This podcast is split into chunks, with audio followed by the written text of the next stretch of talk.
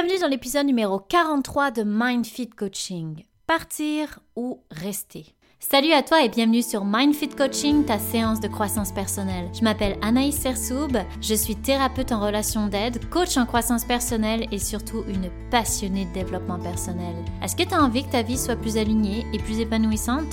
Je te confirme, tu es à bonne place. Dans mes podcasts, je vais t'apporter une nouvelle vision sur toi. Je vais te donner des conseils et des outils qui vont transformer ta vie. Donc si tu es prêt ou prête à reprendre le pouvoir sur ta vie, je te laisse écouter le prochain épisode.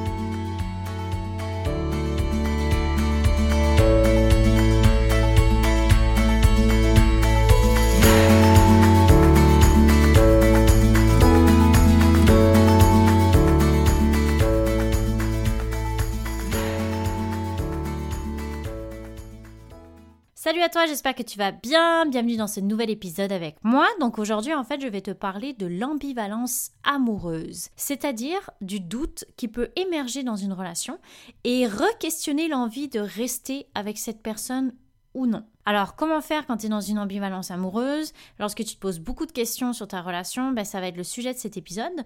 Par contre, je tiens à te préciser que je ne parle pas des relations à comportement toxique dans lesquelles quitter cette relation devrait vraiment, vraiment être considéré. Je vais parler surtout des relations relativement saines parce qu'en fait, en coaching, à plusieurs reprises, j'ai des personnes qui me disent qu'elles ne savent plus si elles aiment encore leur partenaire, si elles doivent rester avec euh, cette personne ou non. En fait, des personnes qui sont perdues dans leurs sentiments, dans ce que peut leur apporter encore cette relation aujourd'hui. Une ambivalence amoureuse, c'est je veux rester dans cette relation, et en même temps, je veux partir. Donc il va y avoir des jours où c'est une personne qui va être faite pour toi, c'est le bonheur absolu, tu dis que finalement ça va fonctionner ensemble, tu repenses à tout ce que tu as construit avec cette personne, et un autre jour, ça va être le contraire. Il y a comme un déclencheur, une autre dispute, une incompréhension, peu importe, et là, tu vas te focaliser plus sur ce qui ne marche pas, et tu penses que tu serais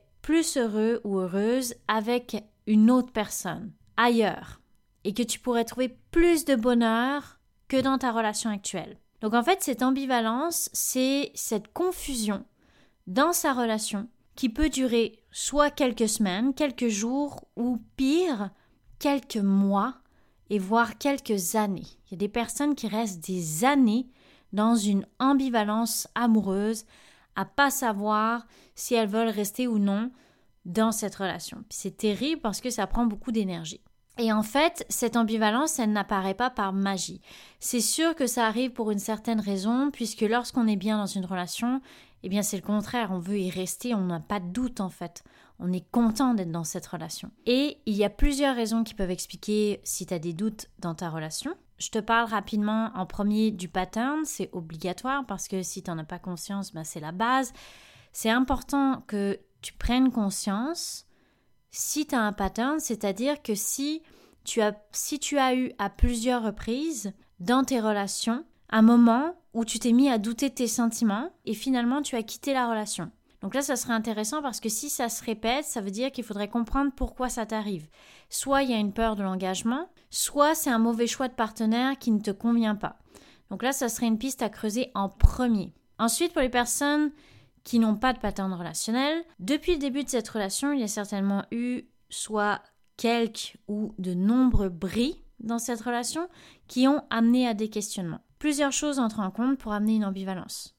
Une relation n'étant jamais linéaire, il y a des hauts et des bas au fil de temps, c'est certain. Il y a des périodes d'âge d'or, des périodes où tout est beau, tout est neuf, parfois on a même un retour de la lune de miel en plein milieu d'une relation, c'est largement possible. Et il va y avoir des périodes où ça va être plus difficile, où il va y avoir plus de crises. C'est comme d'un coup, tu sais pas pourquoi, on s'engueule plus, on se comprend moins.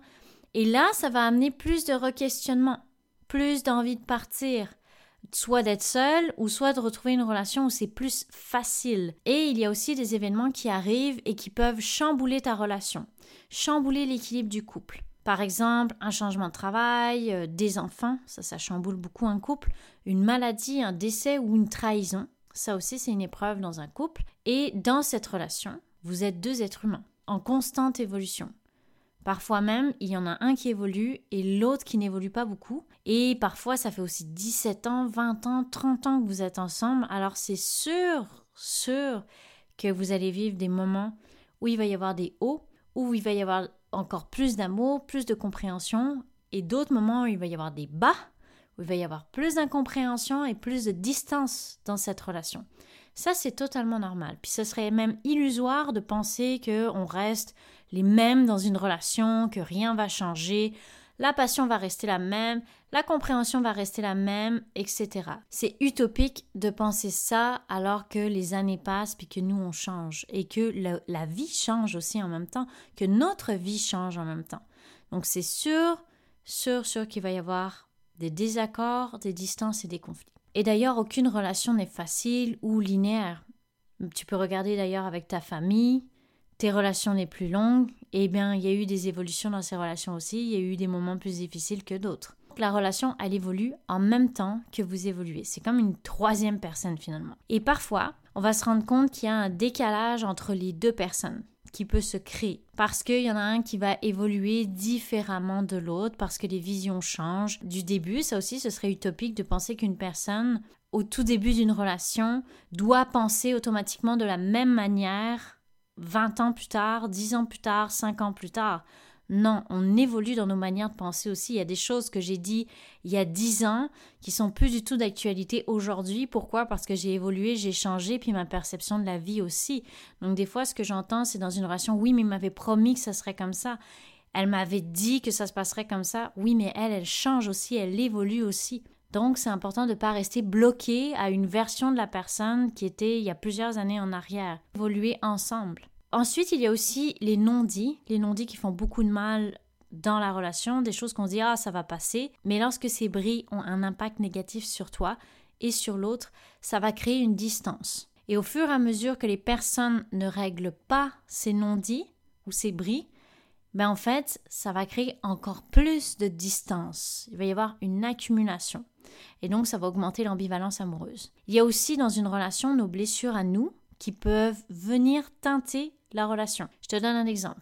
Si tu as été trompé dans le passé dans une autre relation et qu'aujourd'hui tu es jaloux dans ta relation, donc une jalousie maladive ou une jalousie qui n'est pas saine, qui n'a pas raison d'être, eh bien au fur et à mesure, ta blessure, elle va venir teinter cette relation jusqu'à peut-être la détruire. Parce que c'est ton ou ta partenaire qui paye les pots cassés de ton ex. Et au début, la personne, elle va l'accepter par amour, parce qu'elle t'aime, et ensuite, soit elle va s'éteindre, elle va accepter ça, mais elle va pas être heureuse, soit elle va partir parce que il va y avoir des besoins de liberté par exemple qui ne sont pas comblés. Tu vas créer ce qui te fait le plus peur. Alors dans le cas d'une blessure qui vient teinter une relation en tant que telle, ce n'est pas la relation qui n'est pas fonctionnelle, c'est la blessure qui vient créer du négatif dans cette relation-là. Donc c'est important d'en prendre conscience. Et c'est important de régler ses affaires avant de se remettre en relation. Comme ça, la personne avec qui tu es dans le moment présent, eh bien, elle paye pas pour la personne du passé qui t'a fait souffrir. Sinon, on va se le dire, c'est pas très juste. Et il y a aussi une mauvaise habitude de couple qui est, et ça tu sais, j'en parle beaucoup dans mes podcasts, d'attendre que l'autre réponde à ses propres besoins. Donc il est évident que si tu prends pour acquis que l'autre doit répondre à tes besoins, sinon tu ne seras pas satisfaite ou heureux, heureuse, tu te mets en échec dès le départ. Puisque aucune personne n'a l'obligation de répondre à tes besoins. Donc, tu te mets aussi dans une position où tu vas dépendre de l'autre et tu vas avoir une relation qui est moins saine avec ton ou ta partenaire. Il y a aussi des personnes qui ont des attentes tellement élevées par rapport à leur partenaire que son conjoint ou sa conjointe devrait remplir tous les rôles, celui euh, d'amoureux, d'amant, ami, parent, conjoint. C'est tellement lourd sur les épaules de l'autre que ça veut venir détruire aussi la relation. Donc c'est important d'avoir un équilibre dans cette relation pour qu'elle puisse fonctionner. Alors là où l'ambivalence va vraiment poser un problème, parce que comme je disais, c'est normal d'avoir des doutes à un moment donné dans sa relation, c'est correct, on se pose des questions, on réévalue la relation, tout va bien, ou ah finalement j'ai vraiment plus de questions à me poser. Mais si l'ambivalence prend beaucoup de place, qu'elle devient envahissante et qu'elle te prend beaucoup d'énergie, là ça va poser un problème. Parce que tu y penses constamment, que ça prend de la place dans ta tête et être dans le doute, c'est vraiment quelque chose de souffrant et donc à régler assez prioritairement, merci, pour toi et pour ton ou ta partenaire. Qu'est-ce que tu dois faire lorsque tu vis une ambivalence puis que ça reste dans le temps? Donc premièrement, je veux que tu saches que si vous êtes dans une crise suite à un événement particulier, peu importe l'événement, mais tu sens que dans ta relation en ce moment c'est une crise, je te conseille vraiment, vraiment d'attendre. Parce que quand on est dans la crise, il y a beaucoup d'émotions. Et ta décision, elle pourrait être fortement prise avec tes émotions et non tes réels sentiments. Donc c'est important de prendre le temps d'évaluer si cette crise, elle peut être traversée ou non. Et pour le savoir, ça demande de prendre le temps de réfléchir. Donc tu peux mettre un peu de distance si tu en as besoin, mais ne prends pas de décision définitive lorsque tu es dans l'émotion ou dans une crise. Ensuite, ça serait de comprendre comment tu en es arrivé là dans cette relation. Quels sont les déclencheurs? Est-ce qu'il y a des choses dans la relation qui se sont accumulées et qui viennent envahir cette relation? Un peu comme des mauvaises herbes qui sont accumulées dans votre jardin. Donc avant de brûler le jardin, on peut aussi aller désherber, arracher les mauvaises herbes et planter des nouvelles fleurs. Là encore, c'est faisable, mais ça prend du temps. Et surtout, ça prend du temps à deux. Il est évident que si tu es seul pour désherber le jardin, un jardin qui est commun, ça fonctionne pas vraiment. Donc c'est important que les deux personnes comprennent qu'il y a du ménage à faire, du jardinage, on va dire ça comme ça, à faire ensemble. Ensuite, ça serait de te poser des bonnes questions, de te rappeler au, du début de votre relation, qu'est-ce qui t'a attiré chez cette personne, qu'est-ce que tu aimais chez lui ou chez elle dès le début, pourquoi tu es allé dans une relation avec cette personne. Et ça, ça va te permettre de te rappeler le pourquoi de ton choix initial. Et si ça fait encore du sens pour toi, si tu as choisi cette personne, c'est pas pour rien. Donc c'est important de comprendre si tu l'as fait pour les bonnes raisons ou si c'est un ancien pattern par exemple. Ce que tu pensais au tout début de cette personne, si c'est encore valable aujourd'hui, etc. Ou si ben, tout ça est enfoui sous l'historique de votre relation de couple, c'est-à-dire tout ce qui s'est passé entre temps, puis tu as oublié ah, effectivement, finalement, cette personne, elle répondait à tel besoin, puis c'est encore le cas aujourd'hui, puis c'est ça que j'aimais chez cette personne. Un bon exercice que je peux te conseiller, c'est de faire de la visualisation. Par exemple, si ton ou ta conjointe te quittait, comment tu te sentirais? Comment tu réagirais? Et si à l'inverse, j'avais une baguette magique là, moi tout de suite, et que je pouvais te dire que ta relation s'améliorerait, comment tu te sentirais? Donc tu peux fermer tes yeux et te concentrer sur tes ressentis, sur comment tu te sens par rapport au scénario 1 ou au scénario 2. Ce qui résonne pour toi dans les deux scénarios. La visualisation, ce que j'aime, c'est que ça permet de laisser place à ton côté plus intuitif, moins rationnel. Parce que dans le rationnel, bah, il y a aussi beaucoup de peur, de mécanismes de défense, des émotions qui sont non réglées. Et ça, ça peut influencer ton choix, ton ressenti, etc. Ensuite, ça serait important que tu comprennes quels sont les réels besoins qui ne sont pas comblés dans cette relation? C'est important parce que même si tu quittes la relation, tu vas peut-être créer la même chose dans une autre relation. Si tu es une personne qui accumule beaucoup, qui parle jamais quand euh, elle vit euh, des inconforts, euh, des conflits, etc. intérieurs, ben c'est sûr que tu pourrais recréer dans une autre. Et est-ce que tu as encore l'énergie pour travailler sur ta relation et retrouver une relation saine et heureuse? Est-ce que tu sens que vous pouvez être deux à travailler pour que la relation fonctionne, à réapprendre à reconnecter ensemble, pour pouvoir établir un nouvel équilibre. Aussi, te poser une question bien importante, est-ce que tu restes pour les bonnes raisons ou est-ce que tu restes par culpabilité, peur de blesser l'autre, peur de regretter ton choix? Parce que si c'est le cas, mais ce ne sont pas des bonnes raisons. Ça va simplement augmenter ton malaise, dans cette relation parce que tu prends une décision avec tes peurs et non avec ton cœur. Et surtout, si tu penses le faire pour l'autre, pour aider l'autre, ben en fait, je te le dis tout de suite, tu le fais pour toi. Pour éviter de vivre une culpabilité ou un regret. Et donc, en fait, ton choix, il n'est pas basé sur l'amour. Il est basé pour éviter de souffrir. Et la dernière question que tu pourrais te poser, c'est de dire est-ce que j'ai tout essayé dans cette relation pour que ça marche? La thérapie, le coaching, la communication, la reconnexion, Prendre le temps suite à une crise. Comprendre vos besoins ensemble. Trouver des solutions ensemble. Désherber ensemble. Et si tu sens bah, que tu as vraiment tout essayé, que tu n'as plus l'énergie, alors moi, le truc que je peux te dire, c'est suis ton intuition et assume ton choix. Puisque dans chaque décision, il y a un risque. Dans chaque décision, il y a des conséquences. Mais si ta décision, elle est alignée avec ce que tu veux, alors tu pourras assumer les conséquences beaucoup plus facilement. Aussi, c'est tout à fait normal d'avoir peur.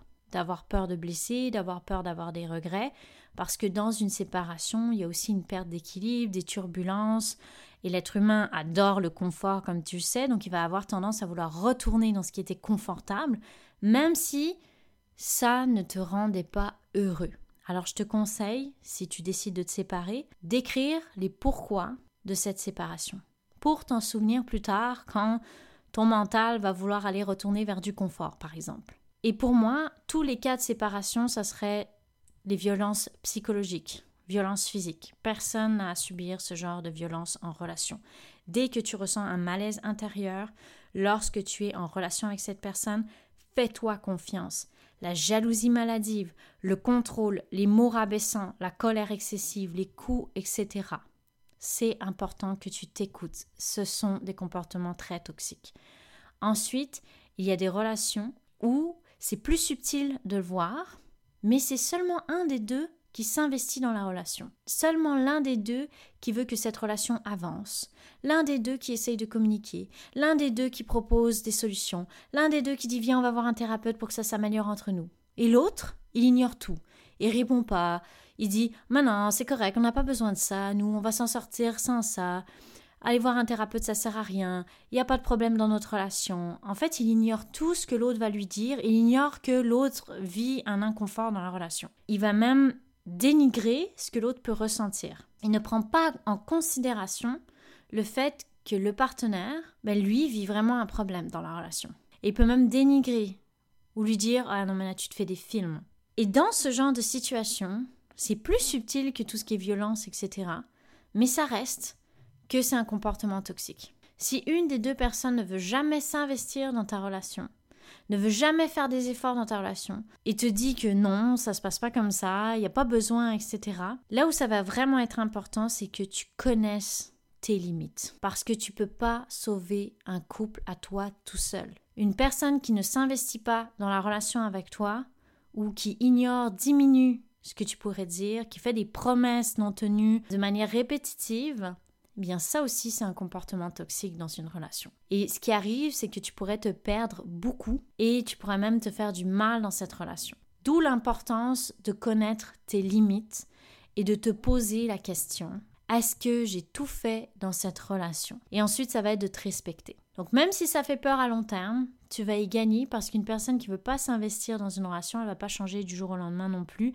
Si elle a décidé que c'était comme ça, bah, elle a décidé que c'était comme ça. Donc c'est à toi d'accepter ou non cette relation. Et une relation, ça se travaille au quotidien. Il va y avoir plusieurs tempêtes, il va y avoir des désaccords, il va y avoir des conflits, mais ça peut aussi amener beaucoup de positifs. Ça peut aussi amener des couples encore plus solides. Donc c'est possible de se relever après une crise, de se relever après des incompréhensions, de se relever après ah, j'ai vraiment envie de partir, puis finalement, vous apprenez à mieux communiquer, vous faites la thérapie ensemble, vous réglez les problèmes, puis ça fait que vous êtes encore plus solide. Donc l'amour, ça se développe quotidiennement à travers la connexion. Parce que sans connexion, sans rapprochement, que ce soit par des activités, que ce soit par des moments de discussion, etc., peu importe vos langages de l'amour à tous les deux, mais il va y avoir une distance qui va se créer et ça devient de plus en plus difficile quand il y a une distance pour recréer une harmonie et un équilibre. Donc c'est important de garder cette connexion ensemble. Alors voilà, cet épisode est terminé, donc j'espère que ça t'a éclairé si tu sens un peu perdu dans ta relation ou si tu as déjà vécu ça. Et surtout, n'hésite pas à me donner ton commentaire, soit sur Instagram, soit tu peux le partager aussi euh, dans ta story ou directement sur Apple Podcast. Tu peux aussi noter mon podcast sur Spotify. Ça, ça me permet de pouvoir aider encore plus de personnes. Donc, n'hésite pas à partager soit mon podcast, soit mes épisodes. Ça va me faire super plaisir. Je t'en remercie d'avance. Et en attendant, prends soin de toi. On se reparle.